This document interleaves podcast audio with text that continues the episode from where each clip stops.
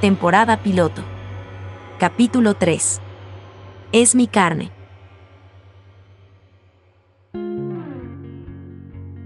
Ella me dijo que todo iba a estar bien. No hace tanto que la conozco, pero confío, le creo. Es su olor que me intoxica, que me despoja de la lógica de decidir, que me hipnotiza. Siempre quiero más. Sus ojos grises me atraviesan. Llevo varias semanas insistiendo en esto. Ella pone excusas. Me dijo que su familia es diferente varias veces, que no me iba a presentar hasta estar listo. ¿Listo yo? le pregunté. Listo tú, claro, me dijo, y me miró. Estábamos en mi cama, esta vez en mi departamento. ¿Listo para qué? le pregunté, pero no me respondió. Es domingo. Hoy estamos en el campo.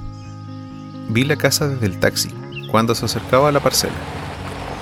Mi familia es diferente, me repitió ahí sentada su pelo rojo cayéndole por los hombros, sus ojos grises opacos. Afuera amenazaba tormenta. Alrededor de la casa, campo llano hasta el horizonte. ¿Diferente cómo? le pregunto. Me toma la mano. Diferente. Para empezar, somos muchos. Tengo muchos tíos y muchos primos, casi todos varones. Son muy protectores ellos. Me dice, y sonríe como avergonzada. Se le marcan los hoyuelos en las mejillas. ¿Van a estar todos hoy acá? Le pregunté. El taxi avanza por un camino de tierra que pasa por el costado de la casa. Me tengo que inclinar para ver el techo a través de la ventanilla. Las primeras gotas de la lluvia golpean contra el cristal. Sí, van a estar todos, me dice, o casi todos, no sé, pero van a ser muchos. Pero eso no es lo raro, Gonza. No sé cómo explicarte. Vas a tener que pasar por una especie de ceremonia, algo que organiza siempre mi abuelo, cuando alguien nuevo se incorpora a la familia. Me pone la mano en la rodilla, me acaricia con el dedo. Ella sabe que me excita. Mirándose adelante, sonríe apenas, traga saliva. El taxi se detiene en un cobertizo atrás de la casa. El taxista no dice nada, se queda mirando al frente, las manos sobre el volante. Pienso en ese momento, ahora, a punto de entrar a la sala. Algo no encaja. Me exprimo en las neuronas tratando de entenderlo, pero solamente veo su dedo subiendo despacio por mi pierna. Suave. Y su olor. Su olor lo abarca todo. Es omnipotente. Las puertas se abren. Eli me dio unas instrucciones muy simples. Cuando las puertas se abran, cuenta 10 pasos adelante. Yo voy a estar enfrente tuyo. No mires a los lados, no hagas preguntas, no hables. Camina 10 pasos, detente, mírame a mí. Mi familia se va a encargar del resto. Me besó en la boca más fuerte de lo normal. Me apretó la mano. Su sonrisa me quitó el aliento. Nos vemos adentro, me dijo y entró. Ahora con las puertas abiertas, avanzo. La vista se me acostumbra a la penumbra y la veo. Está desnuda, en el centro de un círculo que intuyo que se compone de cuerpos gruesos y robustos. Su piel tersa tiene un brillo pálido que me tira al estómago como un imán. Quiero correr hacia ella, quiero sacarla de ahí, que vayamos a otra parte. Pero me contengo, respiro hondo, cuento los pasos. El décimo paso me deja en el centro de la habitación, Siento la presencia de las sombras que conforman el círculo. Nadie dice nada, pero lo siento. Sus cuerpos ocupando el espacio, sus pulmones consumiendo el aire.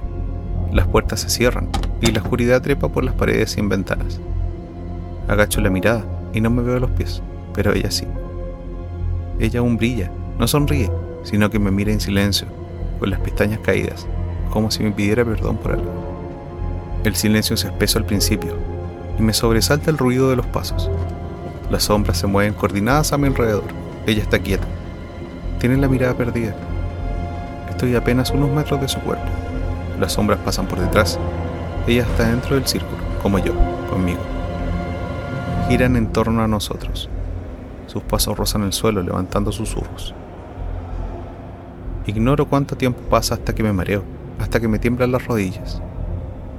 Los susurros crecen, se parecen al viento que se cuela por la ventana abierta de una habitación. Pero aquí no hay ventanas, no hay luz. Cada vez me cuesta más mantener la vista fija. Brilla cada vez más, su piel blanca, parece hecha de retazos de papel.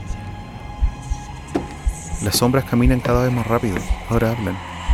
No parece haber concierto entre ellas, sino que cada una de ellas habla sola. Son voces de hombre, voces gruesas, guturales, no entiendo lo que dicen, pero puede ser por mi mareo. Las voces me aturden, las sombras me rodean. Me doy cuenta de que apesta, de que el aire se ha espesado, huele a carne quemada.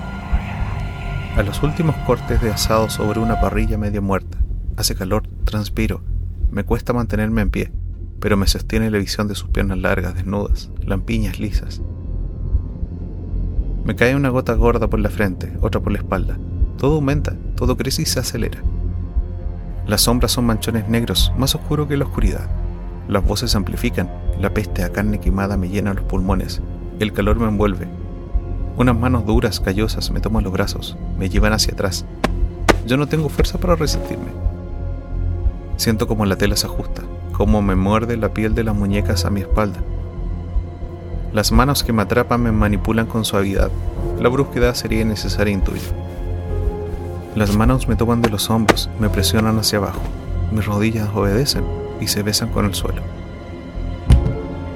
Desde esta altura, ella es más alta, el calor me agobia. Me doy cuenta de que yo también estoy desnudo. El hino se mueve. Quiero que me mire, quiero preguntarle qué está pasando. Sus ojos grises opacos brillan. No se cruzan nuestras miradas, pero ella ya no pide perdón. Es demasiado, todo. Las sombras reverberan, las manos callosas siguen en mis hombros y me doy cuenta y aprietan. Alguien se sale del sitio. Siento su voz más fuerte, sus pasos más cerca. El filo del cuchillo que sostiene absorbe la luz que emana de Eli. De ella emana la luz, el brillo, su piel, sus ojos. Es etérea, es sobrenatural. Ella, la deseo más de lo que la deseé nunca. Tiemblo de ganas de tocarla. Me quiero levantar, quiero sacarla de acá. Es un segundo de lucidez, apenas. Un segundo en el que me vuelvo a ser yo y que veo las sombras caminando a mi alrededor. Escucho sus voces como susurros fuertes. Quiero levantarme, pero mi cuerpo no me responde. Las manos en mis hombros me aprietan más fuerte. Siento el aliento de la voz de la sombra que me contiene. Tranquilo, me dice. Y siento ganas de vomitar. El sabor ácido de la bilis en la boca. Tu cuerpo ya no es tuyo, Gonzalo. Tampoco tu carne. Y me dice y olfatea como un perro y saliva. Entre la cacofonía de voces que me aturde, entre los borrones de luz que distingo, él saliva y lo escucho.